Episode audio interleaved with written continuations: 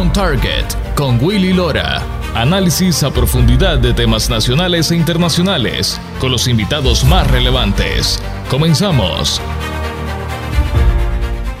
Bienvenidos a todos y gracias por estar con nosotros en esta nueva emisión especial de este su programa On Target con Willy Lora. Llegamos a ustedes desde Ginebra, en Suiza. Quiero agradecer a nuestro público de la radio Acción 97.9 FM, 810 AM y 100.3.3 en alta definición en la aplicación de iHeartRadio por su sintonía y permitirnos llevarles el análisis de los temas más relevantes a nivel nacional e internacional. On Target con Willy Lora. Durante esta hora, con nuestra mesa redonda, vamos a analizar varios temas de gran relevancia a nivel nacional e internacional que hacen titulares hoy.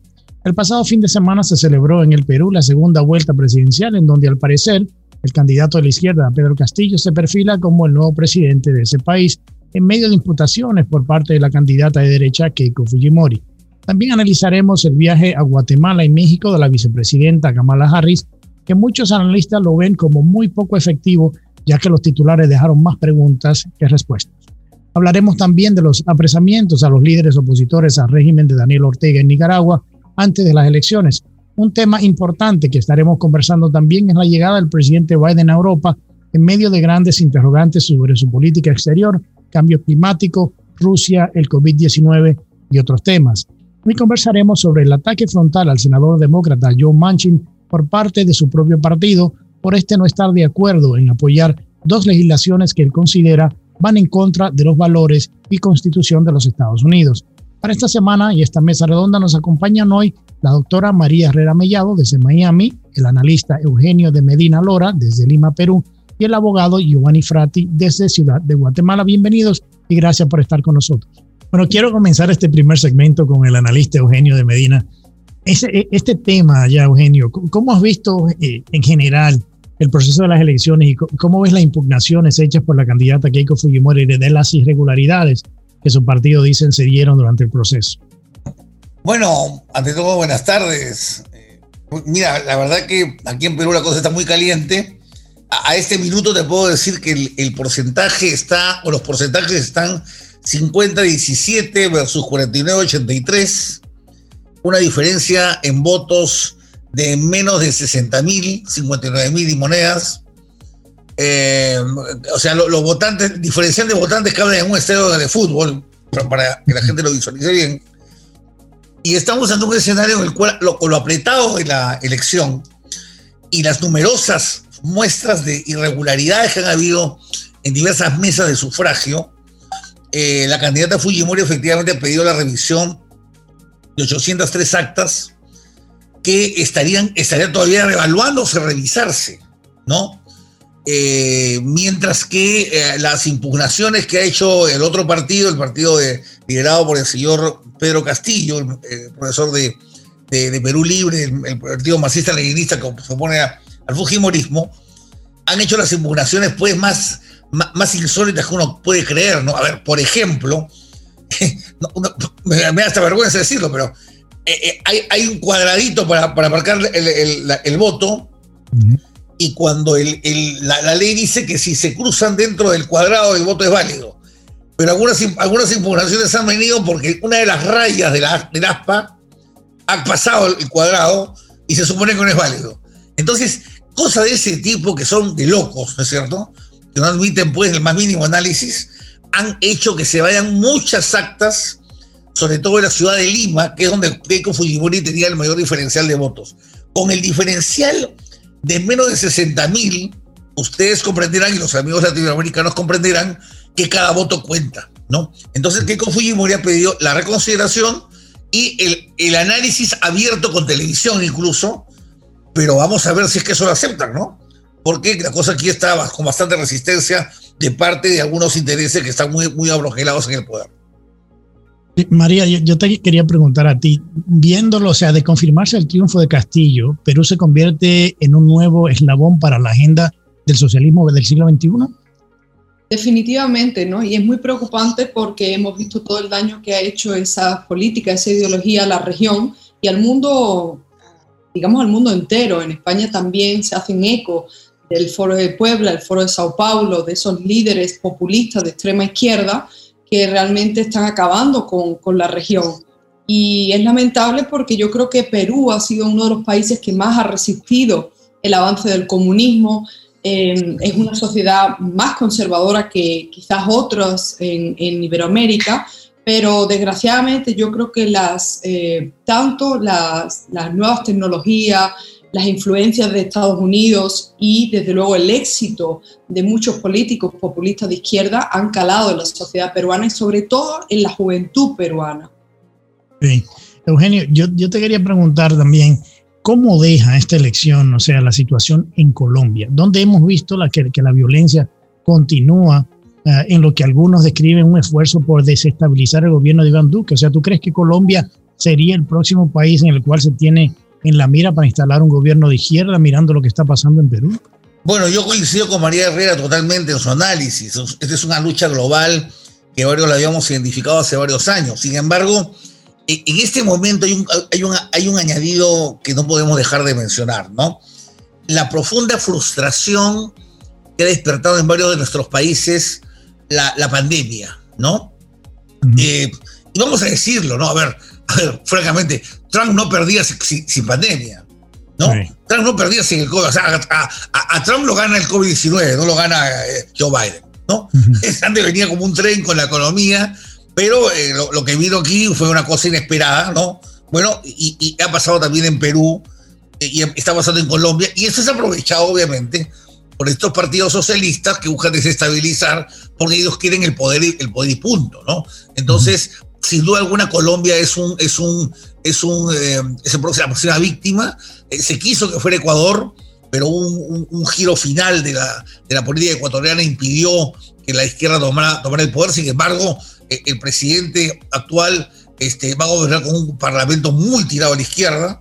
Entonces, ellos van ganando siempre pequeñas islas y pequeñas porciones de terreno, ¿no? para ir luego haciendo sus ataques que muchas veces son fuera del sistema democrático, ¿no? Porque ellos muchas veces no ganan, no ganan el parlamento, pero te ganan la calle. Porque la gente de derecha no va a la calle. ¿no? La gente de derecha está trabajando, está educando a los hijos, cuida a su familia, ¿no? Pero esta gente sí gana las calles, gana los titulares, eh, gana el sector de educación, eso sí está detrás de todas maneras el sector de educación, y, y la cabeza a los jóvenes. Entonces, es una lucha muy, muy desigual eh, que, habría que enfrentarla siempre, lo he mencionado, de una manera mucho más orgánica y mucho más eh, eh, orgánica y sistemática, ¿no? Ya, ya, ya profesionalmente, ¿no? O sea, a ver, te vamos solamente un ejemplo. Los que normalmente hacemos la lucha de las ideas en estos países somos caballeros blancos que andamos con la armadura medieval, ¿no? Hombres y mujeres, por supuesto, digo caballeros en general, pero me refiero a hombres y mujeres, este, que, vamos al, encuentro del dragón, ¿no? Pero el otro lado están hablando, estamos hablando de ejércitos profesionales, ¿no? De gente que vive, o sea, que su día a día lo, lo, lo, se lo gana trabajando para estas causas. O sea, no en su tiempo libre, ¿no? Sino en el tiempo de su trabajo. Y es un trabajo de 24/7. Nosotros estamos llenos de, de románticos, entre los cuales me incluyo, ¿no? que le sacamos tiempo a la familia, le sacamos tiempo al sueño, le sacamos tiempo al trabajo, ¿no? Para escribir una columna, para escribir un libro, para hacer un mensaje televisivo, pero no estamos trabajando de la manera profesional que del otro lado hace muchos años, décadas me atrevo a mencionar, este, están haciendo. Sí, Eugenio, también te quería preguntar, ¿cómo podemos interpretar el hecho que el fiscal general de Perú pide la prisión preventiva en contra de la candidata Keiko Fujimori el mismo día que se presentan las imputaciones? O sea, ¿es esto coincidencia? Muchos han dicho que obviamente eh, es, un, eh, es tratando de buscar la manera de... de, eso no admite, mayor, no admite mayor análisis, te voy a contar. La razón que escribe el señor fiscal es que uno de sus colaboradores, uno de los, de los lugartenientes de ella, eh, es un testigo en el juicio que ella tiene, es un testigo, ¿eh? Pero este colaborador viene trabajando con ella hace un año, o sea, en, videos públicos, en presentaciones públicas, porque él es un testigo general, no es un testigo de, derecho mismo del que se le imputa a Fujimori, ¿no? Pero de pronto bastó que ella hiciera la impugnación para que apareciera la denuncia ya de mandarla a la cárcel, ¿no? La verdad es que Keiko Fujimori ha atravesado todo este proceso con la espada de Damocles de regresar a la cárcel. con el partido suyo acusado de, organización criminal. O sea, es, a ver, es como presentarse un partido de fútbol o de básquet, ¿no? Con, con, los jugadores que previamente en el camerín les han pateado todas las piernas, ¿no? Y les, han metido un par de, puñaladas por ahí para, que, para hacerlos sangrar, ¿no? Así ha corrido Keiko Fujimori, ¿no? Y, sigue corriendo así, ¿no? Entonces, es, hasta grosero, es hasta, no sé, eh, creo que se va al gusto eh, que, el fiscal lo, mencione. Y lo más sorprendente, ¿no? La prensa tomando una actitud como mirando para otro lado, ¿no? Y no encontrando una irregularidad flagrante en esta actitud del, fiscal que está a cargo de la causa de Federico. María, María, ¿crees tú que la victoria de, de, Castillo, si de darse la victoria a Castillo, aumentará la inmigración de los peruanos a otros países? Acordémonos que la mitad del país votó en contra de este presidente si se llega a ser eh, elegido Castillo y de su agenda. Sí, definitivamente. Por lo menos eh, yo como abogada de inmigración, también en los Estados Unidos he notado eh, un aumento en el número de consultas, del interés de los peruanos que quieren venir aquí a invertir, quieren sacar su dinero, quieren montar empresas y quieren mandar a sus hijos a educar a los Estados Unidos. También tengo otros colegas en otros países que me dicen que efectivamente también han recibido un gran número de consultas para emigrar a Colombia.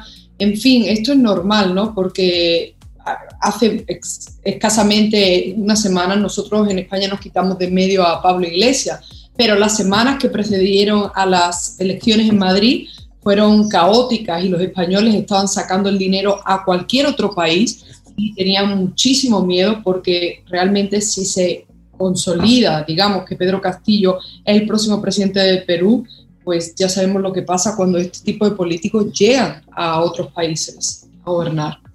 Eugenio, en este minuto y medio que me queda, te quería preguntar, ¿cómo tú ves las declaraciones o la actitud o de la manera que se ha comportado el presidente del Perú en medio de toda esta volatilidad de este proceso electoral? Como te comenté antes de, de que saliéramos al aire, lo último ha sido que el señor presidente de la República, presidente por cierto interino, este, se le ocurrió nada más y nada menos que la brillante idea de llamar a Mario Vargas Llosa, ¿no? Para sutilmente sugerirle, ¿no? Sugerirle que a su vez llamara a Keiko Fujimori a sugerirle que no se metiera mucho en las impugnaciones, porque eso como que generaba mucho ruido, ¿no? Casi, casi como, como, como dos papás hablando, o dos mamás hablando una con la otra, ¿no? Para que le aconseje al amiguito, al amiguito del hijo mayor o menor que, no lo saque mucho porque esté estudiando para los exámenes, ¿no? Una cosa pues ya de, de, sopilante eh, eh, que, muestra la, chatura, la chatura de la política en este país, ¿no? El, el, nivel tan rebajado al que hemos traído la política, donde no se han podido discutir ningún tema de fondo, se discuten solamente temas coyunturales, ya no se hace análisis político en el Perú. Esta conversación que estamos teniendo no se podría, no la podría hacer en el Perú, porque tendría un periodista que me estaría preguntando de pronto por, por qué dijo fulano, qué opino sobre qué dijo fulano, sutano, qué opino sobre la falda de la congresista tal o sobre los zapatos del congresista cual. Ese tipo de cosas, la verdad, es muy, muy desanimante. Este, así que por ahí voy a estar molestando a los servicios de María para que me oriente cómo me puedo dar un saltito por otro lado. Creo que necesito una temporada de, aire, porque lo que viene, viene la verdad bastante espeso, ¿no? Bueno, va. Bueno, Eugenio, te agradecemos mucho. Eh, quiero darte las gracias, como siempre, por tu tema, de, eh, por tu análisis de Lima, Perú, siempre muy interesante. Así que esta es tu casa y gracias por estar con nosotros. Muchas gracias, saludos. Bueno, vamos a nuestra primera pausa. Al regresar, analizamos el viaje de la vicepresidenta Kamala Harris a Guatemala y México. Ya regresamos con más después de la pausa. On Target con Willy Lora. Periodismo auténtico y objetivo. Ya regresamos. On Target con Willy Lora. Actualidad y puntos de vista integrales. Ya estamos de vuelta. Ya estamos de regreso con su programa On Target con Willy Lora. Para este segmento hoy está sumándose a nuestra conversación desde la ciudad de Guatemala el abogado Giovanni Frati. Eh, Giovanni, bienvenido, ¿cómo estás? ¿Qué tal Willy? ¿Qué tal María? Mucho gusto, siempre encantado de estar con ustedes y muy agradecido porque se interesen por los temas eh, eh, principales en la ciudad de Guatemala y del país Guatemala y Centroamérica. Bueno, Giovanni, quiero que nos pongas en perspectiva cómo se vio en Guatemala la visita de la vicepresidenta Kamala Harris. Habló de una cooperación y dijo que viajaba para conversar sobre las raíces de la inmigración indocumentada, además de la ayuda financiera. O sea, yo creo que mucha gente se quedó sorprendido por el tema de, las raíces, cuando mucha gente sabe que la raíz de la crisis actual que se vive en Estados Unidos es básicamente por el mensaje eh, que ella y su campaña y la campaña del presidente durante eh, eh, las elecciones de 2020, como lo dijo el mismo presidente de Guatemala. ¿Cómo lo vieron ustedes por allá? Sí, una lamentable, ¿verdad, Willy? Una visita muy deslucida, ¿verdad? Yo creo que el tema diplomático fue lamentablemente, ¿verdad? Porque lo pudieron haber manejado de otra forma. Inclusive un tuitero dijo ahí, ella pudo haber hecho una llamada por Zoom en vez de haberse gastado los cientos de miles, si no es que millones de dólares que cuesta mover todos esos carros blindados, los aviones eh, C5 Galaxy, o sea, es una parafernalia tal vez innecesaria, ¿verdad? Eh, vino realmente a hacer más de lo mismo, ¿verdad, Willy? Más de lo mismo que ha fracasado en Guatemala por 20 años. USAID, el dinero de los contribuyentes norteamericanos, se ha gastado en Guatemala fácilmente en los últimos 20 años mil millones de dólares, un billón de dólares. Y eso no ha impactado el tema de la pobreza ni la pobreza extrema. Guatemala ha crecido mucho económicamente gracias al esfuerzo de los guatemaltecos, de millones de guatemaltecos empresarios, gente valiente y competitiva que se levanta todos los días a levantar el país. Pero la cooperación internacional se dedicó desde 1996 a darle dinero a la extrema izquierda. Entonces viene, viene la señora, primero antes de venir, ¿verdad, Willy? Le hizo un insulto a Guatemala increíble, un insulto de proporciones del tamaño de una catedral. Pues. Se sienta con dos prófugas de la justicia, Tel Maldana y Gloria Porras. Gloria Porras que tiene 50 denuncias penales en su contra y Tel Maldana, una ex fiscal corrupta que tiene cuatro juicios penales abiertos en su contra, a decir que son las grandes paladinas de la justicia en la oficina del vicepresidente de los Estados Unidos en Washington. Entonces, eh, ahí, en ese momento, ese día, fue más o menos una semana antes de venir a Guatemala, ese día el gobierno de Guatemala y la Cancillería guatemalteca, por respeto a Guatemala y por dignidad, ese día le debieron haber cancelado la reunión. Sin embargo, lamentablemente tenemos un presidente muy blandengue, ¿verdad? Y un ministro de Relaciones Exteriores también muy blandengue. Hay mucha gente de izquierda en el Ministerio de Relaciones Exteriores y como puedes ver, Willy, cuando vienen se juntan con toda la extrema izquierda, se juntan con exguerrilleros del PGT, exguerrilleros del EGP, exguerrilleros de la ORPA, tres de las cuatro organizaciones terroristas de la URNG que por 36 años mataron, secuestraron, violaron, quemaron fincas. Eh, y entonces que un presidente de los Estados Unidos se siente con exguerrilleros como Rigoberta Menchú, miembro del CUC, el EGP, una organización terrorista, como Eddie Stein, miembro de la ORPA y asesino del finquero Francis Bruder en los años 80, eh, o como Claudia Samayoa, miembro del PGT, guerrillera e involucrada en secuestros por parte del PGT, eso es verdaderamente para las que, los que sabemos un poquito de historia de Guatemala, un insulto proverbial, digamos, de proporciones bíblicas, porque eso es pegarle en la cara a las miles de miles de víctimas de la guerrilla, tratar de legitimar, fracasando, por supuesto, porque si no puedes ver que lo que hubo en la ciudad de Guatemala fueron decenas de mantas en contra de Kamala Harris. No hubo un solo guatemalteco que fuera a la calle a decir bienvenida Kamala Harris o Kamala Harris te queremos. Inclusive la extrema izquierda se fue a parar eh, vulgarmente afuera del Palacio Nacional a agredir policías y también la extrema izquierda estaba en contra de la visita. Así es que nosotros en la derecha, ¿verdad? En los grupos conservadores o judeocristianos, lamentamos mucho, ¿verdad? Porque yo creo que Kamala Harris no tiene por qué saberlo. William no es una experta en América Latina ni tiene por qué serlo. A Kamala Harris la embarcan en este espectáculo, sus asesores le meten a la Casa Blanca o a la casa del vicepresidente de los Estados Unidos a criminales prófugos de la justicia guatemaltecos y al venir aquí la sientan con terroristas de la guerrilla. Entonces, ella no tiene por qué saber todo eso, ¿verdad, Willy? Eso se lo debieron haber dicho sus asesores, la gente de la embajada aquí y la gente eh, en Washington, en el Departamento de Estado, pero obviamente el Departamento de Estado, especialmente de los demócratas, ha escogido por muchos años ayudar con millones de dólares a estos grupos delincuenciales, ¿verdad? Te estoy hablando del te estoy hablando de Codeca, te estoy hablando de Calas, te estoy hablando de eh, eh, Codeca, como te digo, y, y varios grupos que son violentos que causan violencia en Guatemala y que causan la migración. Porque si no hubiera esa violencia en Guatemala, habría un crecimiento económico mucho más grande que el que hay y entonces Guatemala y la economía guatemalteca, que es enorme, podría absorber 100 mil trabajadores al año. Pero como no lo podemos hacer porque aparte de pelear contra un gobierno corrupto, tenemos que pelear contra estas ONGs de izquierda que el G13 y USAID financian. Es muy difícil, ¿verdad, Willy, en Guatemala ser empresario? Pero por eso es que yo estoy con el ejército y con los empresarios, porque yo he visto lo difícil que es ser empresario en Guatemala, lo difícil que es ser eh, un oficial del ejército en Guatemala y el valor que esa gente tiene de levantarse todos los días a defender a su país, a abrir las puertas de su negocio o a ir a los lugares donde hay catástrofes naturales como lo hace el ejército o algunos buenos elementos de la policía a tratar de levantar Guatemala todos los días. María, tú, tenías una pregunta para, para Giovanni. Sí, tengo dos. A ver, me gustaría saber, eh, Giovanni, eh, tu opinión al respecto. Sobre todo como abogada de inmigración, estoy muy interesada en tu respuesta. A ver, Kamala Harris destacó que su administración está centrada en abordar factores como los huracanes, la pandemia, la sequía, la inseguridad alimentaria, que son la causa de raíz de la inmigración. ¿Cuáles de estos factores que yo te he nombrado tú crees que es el principal motivo si es que es alguno de estos, por el que hay un éxodo masivo de centroamericanos, no solo de guatemaltecos, hacia los Estados Unidos?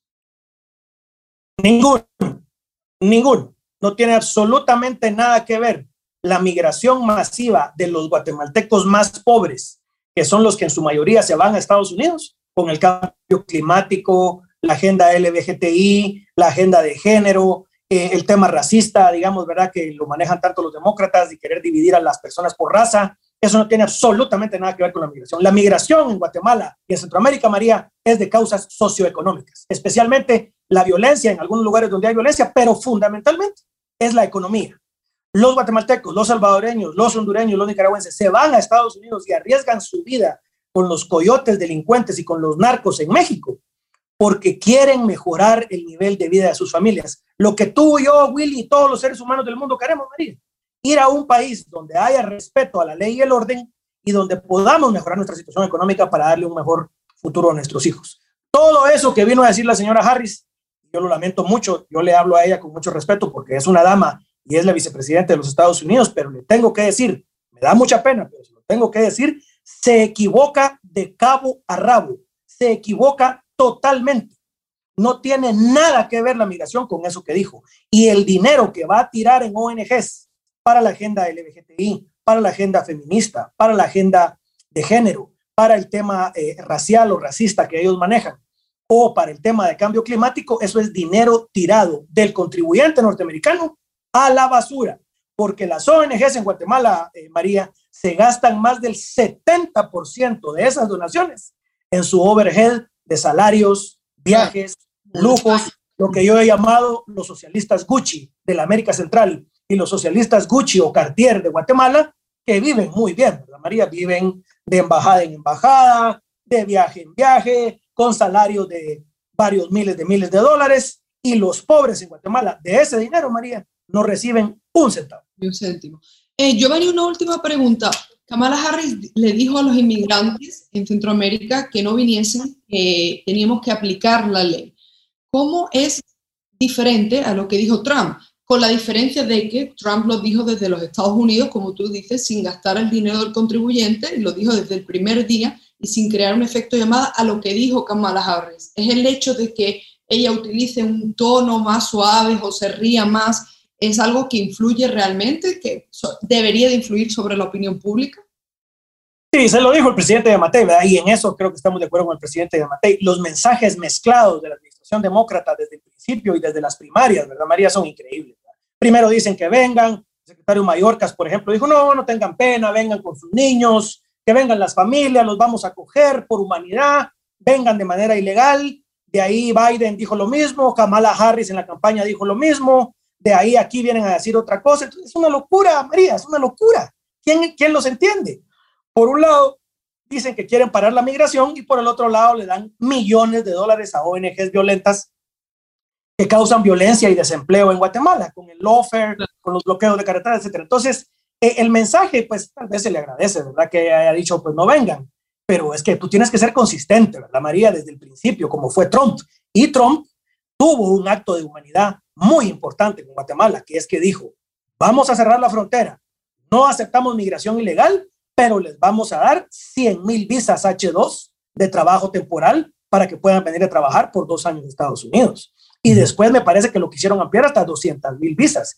Eso es una cosa que eso es un acto de humanidad, ¿verdad, María? Porque eso es quitarle a esa masa de humanidad, a los coyotes y a los narcos, que les cobran 10 mil, 12 mil, 15 mil dólares, los extorsionan y los matan para pasar ilegalmente. Entonces, una cosa muy distinta es cerrar la frontera, hacer el muro y darte visas legales para entrar legalmente a Estados Unidos y otra cosa son las 60 mil o 40 mil visas que dicen los demócratas que van a dar ahora. Entonces, eh, una, una gran diferencia, ¿verdad, María? Una, una, una diferencia como el día y la noche.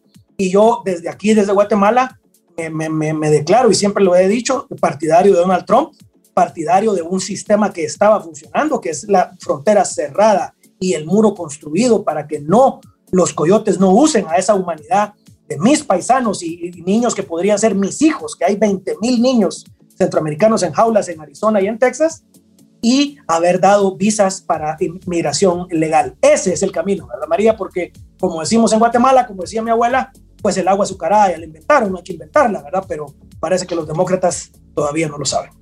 Bueno, yo creo que ya estamos llegando al final, pero quería unos 10 segundos para decir esto. Una de las preguntas que yo tenía, y esto solamente lo dejo para, para que ustedes lo piensen, era, yo creo que entre Guatemala, Honduras y El Salvador, Guatemala es donde menos de los tres países inmigrantes salen hacia Estados Unidos. ¿Por qué llegar a Guatemala? ¿Por qué no ir a El Salvador? ¿Por qué no ir a Honduras? Donde el problema, el problema todavía es, eh, es peor. Esa fue una de mis preguntas que yo tuve durante este viaje, pero entendemos la relación eh, tan tensa que existe ahora entre el presidente de El Salvador y, la Casa Blanca y obviamente el tema del presidente de Honduras con el tema del narcotráfico, pero si quieres llegar a las raíces de los problemas, tendría, hubiese tenido que visitar estos países también, porque, y eso solamente en el tema de Centroamérica, eso sin contar los inmigrantes que están llegando de Venezuela, que están llegando de otros países, que no quieren hablar de ellos, que son 40, 50 mil, o sea, yo creo que eso, eso es, eso es, eh, es, es para otra conversación, pero quería eh, Giovanni, agradecerte el tiempo, porque se nos acabó el tiempo este segmento y sabe que esta es tu casa, así que muchísimas gracias. por estar con nosotros. Muchas gracias, Willy, muchas gracias, María. Que Dios los bendiga, les agradezco mucho. Bueno, vamos a nuestra segunda pausa. Al regresar, el régimen de Daniel Ortega arresta a tres opositores políticos o más, acusándolos de lavado de dinero, algo que ha sido catalogado por varias organizaciones internacionales, incluyendo la OEA, como una persecución política. Ya regresamos con más después de la pausa. On Target con Willy Lora. Periodismo auténtico y objetivo. Ya regresamos. On Target con Willy Lora. Actualidad y puntos de vista integrales. Ya estamos de vuelta. Gracias por continuar con nosotros en su programa On Target con Willy Lora. La crisis sociopolítica de Nicaragua continúa profundizándose en aras a las elecciones de noviembre con el arresto de varios opositores al régimen de Daniel Ortega, quienes se perfilan como los candidatos que le disputarían la presidencia.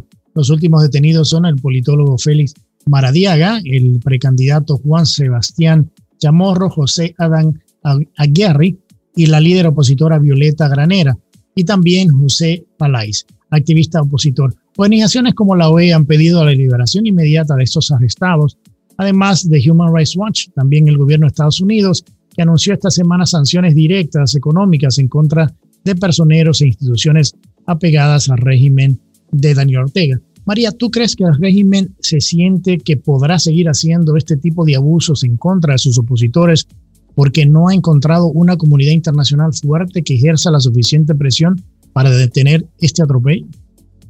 Yo creo que sí. Fíjese que ayer estuve yo en una concentración aquí en Coral Gables que convocaba el exilio cubano, ¿no? y precisamente hablaba de eso con muchos opositores y líderes eh, y activistas, precisamente de ese tema. Es decir, el caso de Nicaragua, como el de Cuba, significa que durante tantos años se han llegado a violar los derechos de los activistas, de los, politólogos, de los candidatos, de forma sistemática, violaciones de derechos humanos y la comunidad internacional, a pesar que desde la OEA y quizás desde el Departamento de Estado de Estados Unidos sí se condene, eh, realmente no hay una unión eh, iberoamericana, una unión internacional que ponga contra, el, contra las cuerdas este tipo de gobierno. Y por lo tanto, a pesar de que ahora mismo se condenen, yo leí al abogado constitucionalista que tiene este podcast muy bueno de, de libertad en Estados Unidos, Jason Poblete, que decía que al igual que pasa en Cuba, realmente estas detenciones arbitrarias lo único que hacen es distraer a la opinión pública y a las organizaciones internacionales del objetivo real, que es sacar a Ortega del poder. Es increíble porque en este país, en Centroamérica, se ha mantenido con este régimen socialista ya por muchos años. Y el tema de la represión a la oposición y la corrupción no solamente sigue pasando en el, país, sino que se ha agudizado el, el, tema. O sea, la OEA está considerando inclusive, María, aplicar la Carta Democrática a Nicaragua. O sea, ¿tú crees que este, este llegue, esto llegue a tener algún efecto de, llegar a implementarse o es meramente símbolo, político lo, de, lo de, o de poca incidencia que tiene la organización en este tipo de casos? Porque hemos visto cómo también la OEA eh, ha, ha, tratado de, de, de llamar y, de, afincarse en la Carta Democrática en el tema de Venezuela y en otros países. O sea, yo, yo pienso a veces que la falta de efectividad de la OEA en, este, en estos temas, porque obviamente la OEA no invade ningún país y tiene una manera de presionar que no sea solamente con los comunicados, o sea, que mucha presión puede ejercer eh, una carta democrática o, la, o, ejercer la carta democrática en contra de Nicaragua eh, en estos momentos. ¿Tú, crees que sería eso algún, eh, ayudaría a liberar este precio político o el régimen solamente lo vería como, bueno, es otra, otro comunicado más de la OEA? En el pasado, la presión de la OEA, la presión de algunos de estos organismos internacionales sí ha tenido resultados efectivos en, digamos, la liberación de presos políticos, como ha sido el caso de, Cuba. En Venezuela, sin embargo, no mucho, como lo habíamos visto durante los últimos dos años, a pesar de los informes de Michelle Bachelet, si uno lee los informes de derechos humanos eh, de los mayores activistas aquí en Estados Unidos, la represión ha ido en aumento no ha descendido. Entonces, ¿qué tanto va a servir? Pues yo no lo sé. Lo cierto es que se agradece desde luego el liderazgo de la OEA lo lleve una persona como Luis Almagro, que está siendo consistente, que está en contacto directo con los líderes de la región y también con los líderes de la Unión Europea, y una persona, una referencia. Pero eh, no sabemos muy bien qué, qué, va a pasar porque la verdad es que este, este, régimen de Nicaragua parece que no cede ante ningún tipo de presión ni ningún tipo de... incumple cualquier tipo de resolución de la OEA, o sea, es, son repetidas los incumplimientos de la resolución, no importa lo que haga. Sí, sí, yo, o sea, yo, yo en estos arrestos también viene, se viene utilizando la, nueva ley llamada guillotina, o sea, pasada a final del año pasado, que le da la potestad al gobierno de, acusar y cualquier a cualquier ciudadano de trabajar para países extranjeros y fomentar inestabilidad. O sea, básicamente que no puedes discernir de, de lo que tú, de lo que diga el gobierno. Ah, e, e, este es este otro ejemplo de, regímenes totalitarios de utilizar el poder judicial para perseguir sus opositores políticos, ya algo que hemos visto en otros países. O sea, se toman el, el poder judicial y de esa manera obviamente no hay una, una voz descendiente. Es que además, si uno lo analiza, yo como represento a tantos eh, expresos políticos cubanos y sigo tan de cerca lo que acontece en Cuba, es que es un copia y calca. O sea, lo que lleva a cabo el régimen de Nicaragua es exactamente lo que lleva a cabo el régimen de Cuba. Y, y es lamentable porque de verdad que se sacan estas nuevas leyes, por supuesto súper antidemocráticas, que violan flagrantemente los derechos humanos, los derechos civiles, las convenciones internacionales y, no tiene ningún sentido. O sea, cualquier, digamos que aquí, por ejemplo, en Miami, en el momento que cualquier activista acuda a alguna de las concentraciones para pedir la liberación de un preso político, ya se supone que está conspirando, aunque no haya pruebas, con un Estado extranjero, en este caso con los Estados Unidos.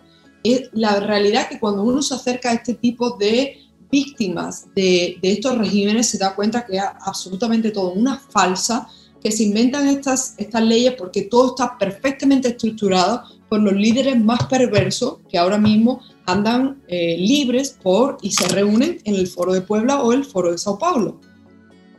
O sea, eh, eh, es, es interesante lo, lo que está pasando, porque si me dijeran que eso es algo nuevo en Nicaragua, pero viene pasando hace, hace muchos años, lo único que ahora se ve con mucho más fuerza, eh, eh, la represión es todavía mucho más fuerte, inclusive con el tema de los periodistas, porque medios como el New York Times también estaban reportando esta semana que en las últimas semanas casualmente los fiscales del país han interrogado a unos 30 periodistas en supuestos casos de lavado de dinero, o sea, de cierta manera para callar a los pocos periodistas independientes que quedan en el país.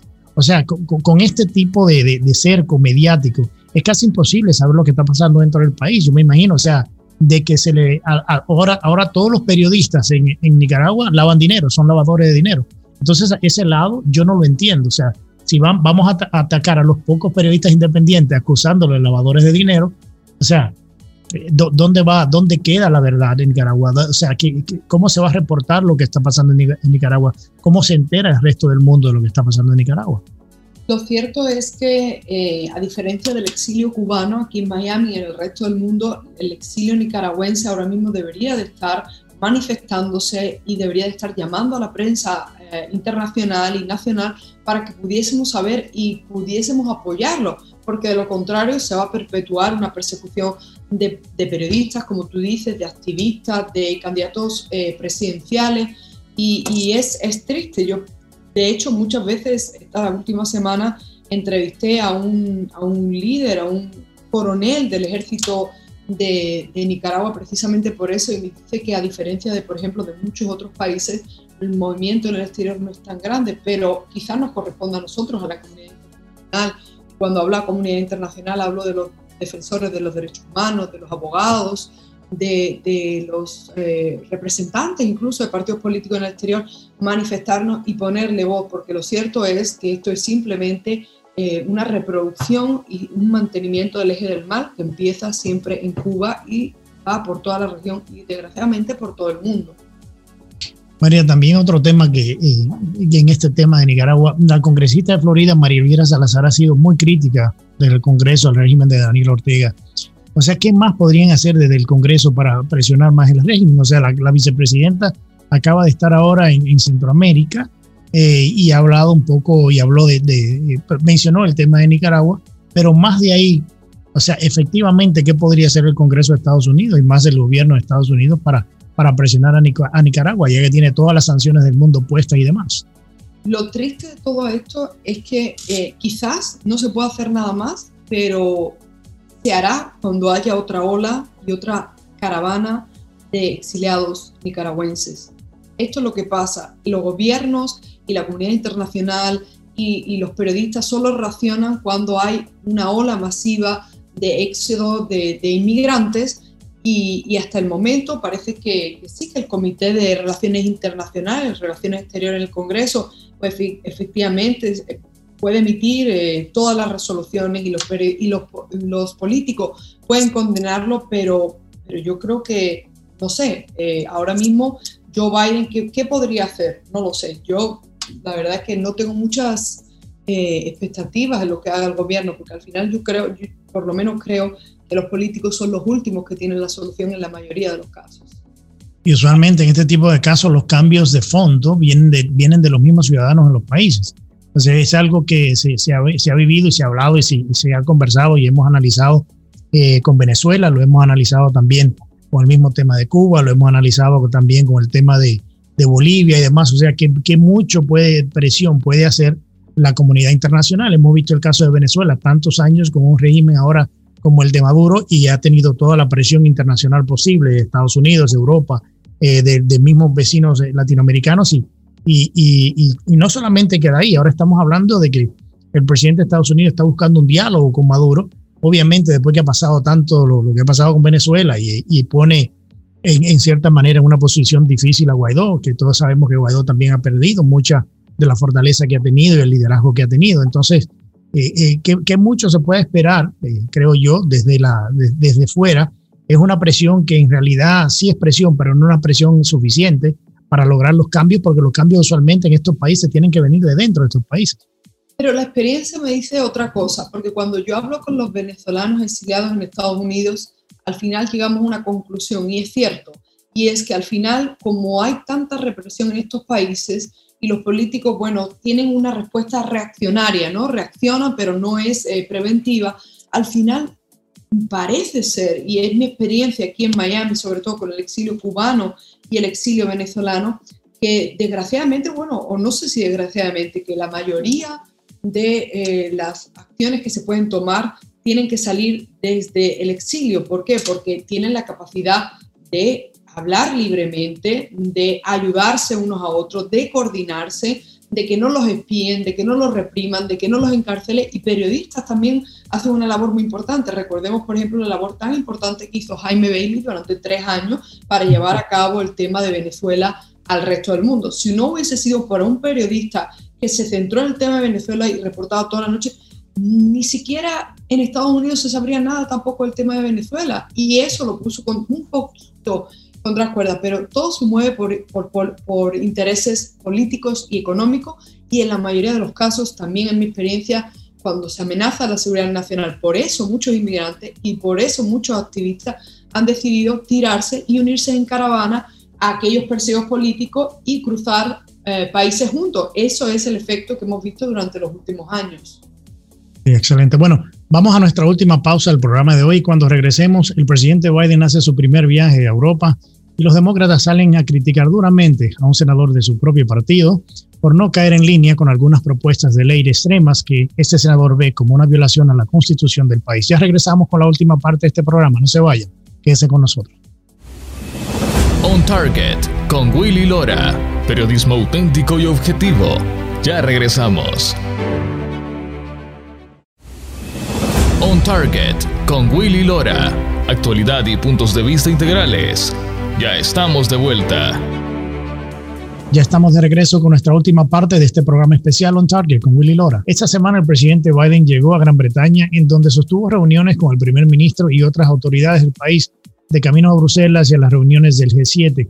También en este viaje se reunirá en Ginebra, Suiza, con el presidente de Rusia, Vladimir Putin. En su parada en Gran Bretaña anunció la donación de 500 millones de vacunas de Pfizer a los países más necesitados en, en los próximos dos años. Además habló de lo que él entiende son sus logros de la administración.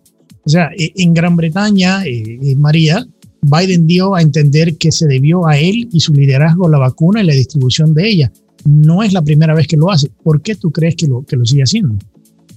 Bueno, Biden o el que le escribe todos sus, digamos, eh, sus escritos, ¿no? Para comparecer. La verdad que este presidente, pues, quiere apoderarse efectivamente de todos los logros de la anterior administración pero es que realmente lo único que tiene Willy. ¿Qué más, más puede ofrecer a Putin o a los europeos? ¿Qué más? Porque liderazgo ninguno. Hace dos semanas veíamos en la Embajada de, los, Estados Unidos en España que como eh, sacaban los banners de Black Lives Matter, sigue hablando del racismo en su país, sigue hablando del supremacismo blanco, sigue hablando la frontera la tiene completamente, digamos, llena ¿no? de, inmigrantes, la peor crisis eh, inmigratoria de los últimos 21 años. ¿Qué más puede ofrecer si no las vacunas que se crearon durante la administración de Donald Trump? Es, es increíble porque en, en, su discurso también él hablaba que traía dos mensajes que era, son básicamente los dos mensajes de, del viaje, que es eh, la lucha entre del COVID-19 y la integración de Estados Unidos a la comunidad internacional. Entonces yo pensaba, bueno, yo creo que Estados Unidos nunca dejó ser parte de la comunidad internacional. Entonces se para frente a unos militares en Gran Bretaña, unos militares norteamericanos, y decía que su jefe del ejército, del conjunto del ejército, le decía que la amenaza más grande para, para Estados Unidos era el cambio climático. Y él hace, hace dos semanas decía que el supremacista blanco era la amenaza más grande para Estados Unidos. Entonces, ha llegado con un mensaje confuso y ha puesto inclusive a los militares en una posición muy difícil porque de su jefe de, de, Joint Chief, del ejército, decir de que la prioridad o de, o de que la amenaza más grande para Estados Unidos es el cambio climático, quiere decir que eh, China no es una, una amenaza, que Rusia no es una amenaza, que Corea del Norte no es una amenaza, que los grupos terroristas no son amenazas.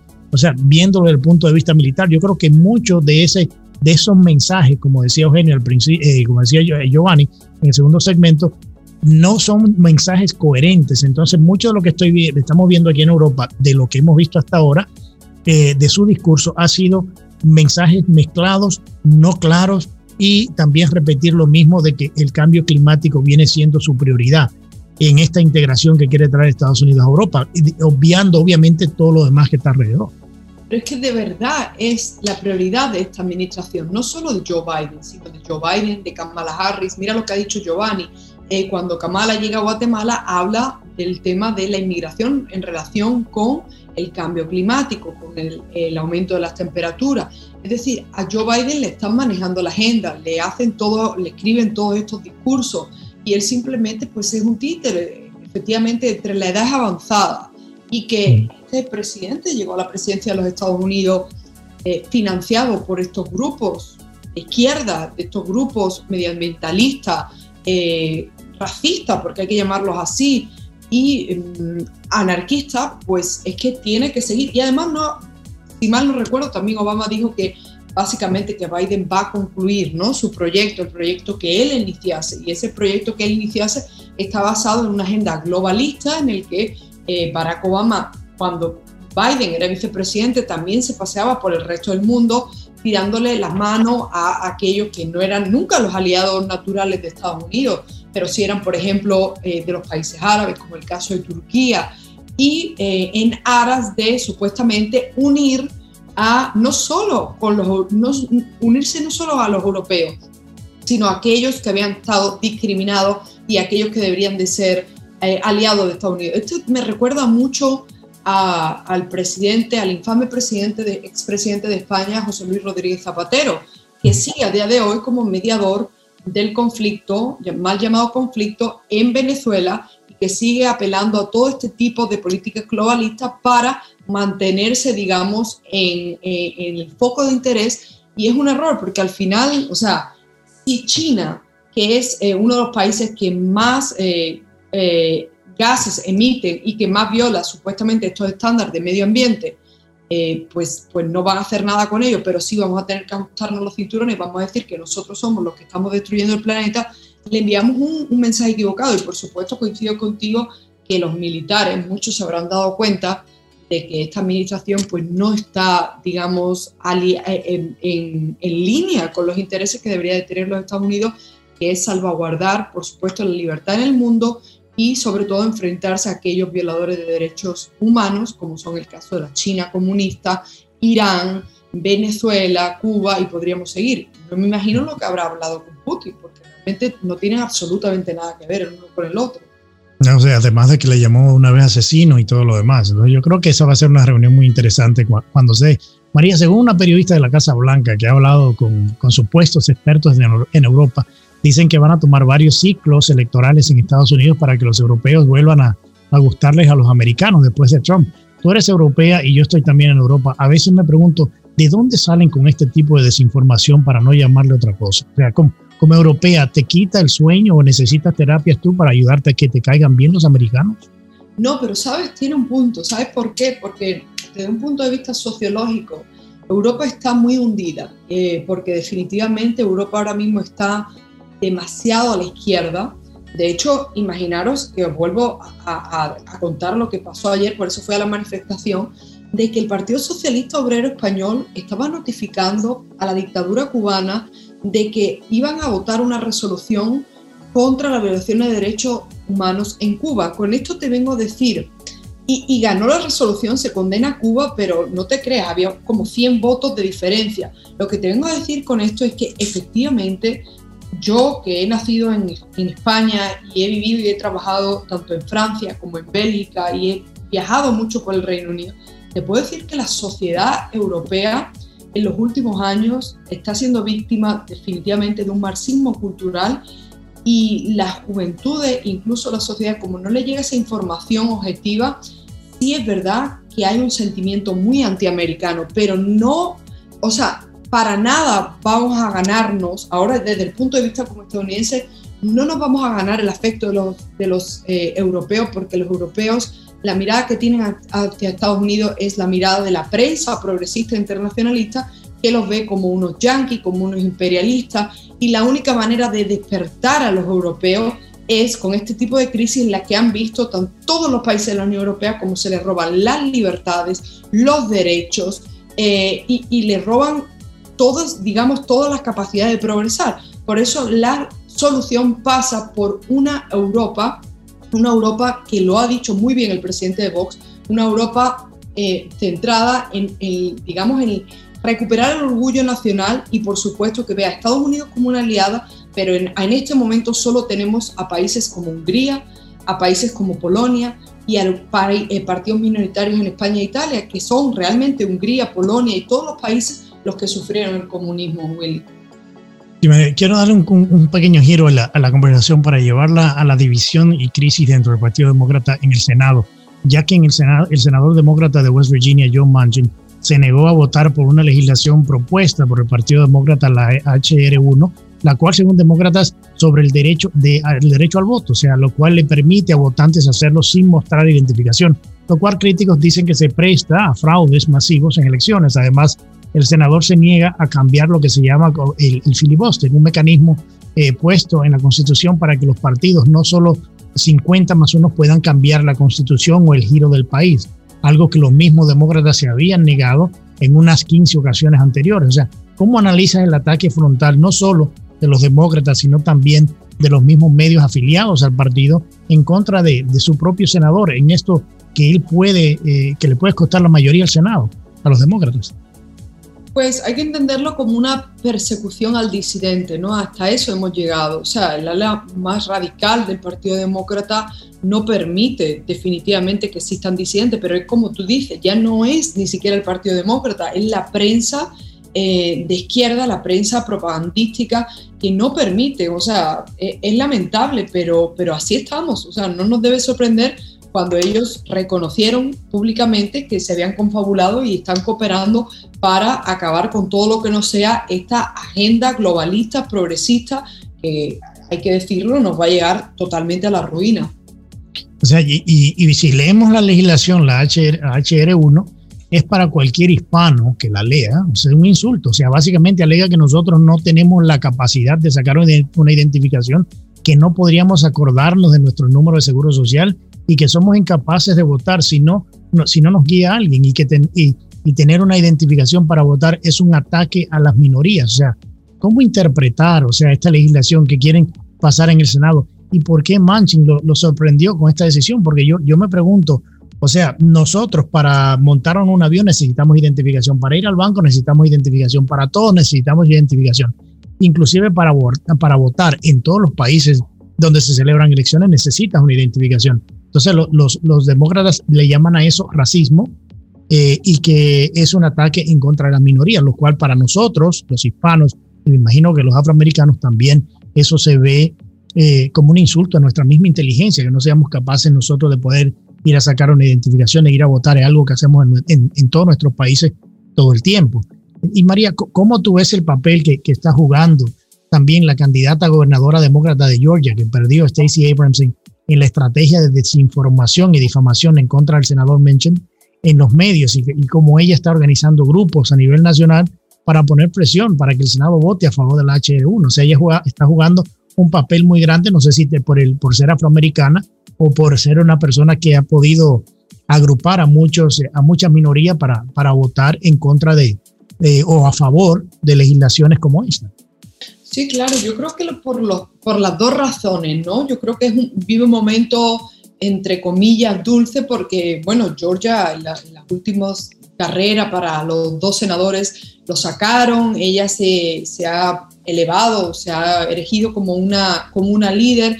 Y por supuesto, con respecto a lo que tú también decías del tema del voto hispano, lo triste es que yo creo que casi nadie se leía mm, no solo la legislación, sino que yo con las personas que hablo en la calle dice que ni siquiera quieren leer ya el periódico, la prensa, porque saben que es absolutamente todo falso.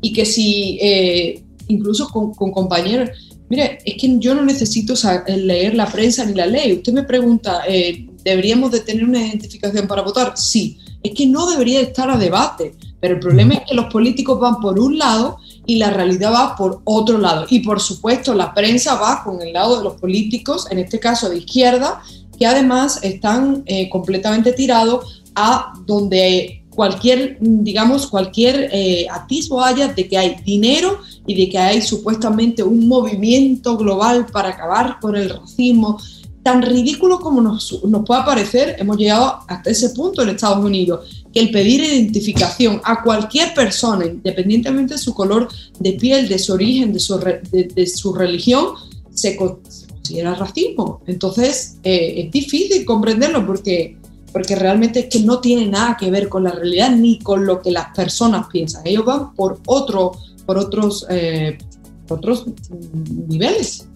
estamos viviendo tiempos muy difíciles en Estados Unidos con todo esto que está pasando. Bueno, María, gracias por, por el análisis. Creo que ha, ha, sido muy provechoso. Gracias, gracias a ti, Willy. Bueno, llegamos al final de este programa especial en donde analizamos las elecciones presidenciales en Perú, la visita de la vicepresidenta Kamala Harris a Guatemala y México, los arrestos de los opositores al régimen de Daniel Ortega, el viaje del presidente Biden a Europa y el ataque en contra del senador Mitchell, demócrata, por su propio partido, por negarse a votar por una legislación que él dice viola la Constitución de Estados Unidos.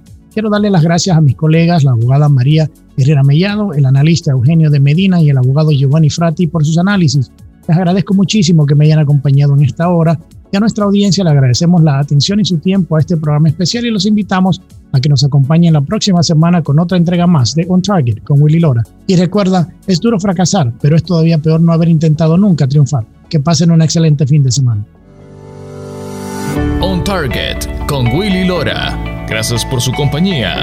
Escúchanos nuevamente en nuestra próxima entrega en Radio 97.9 FM en iHeart Radio.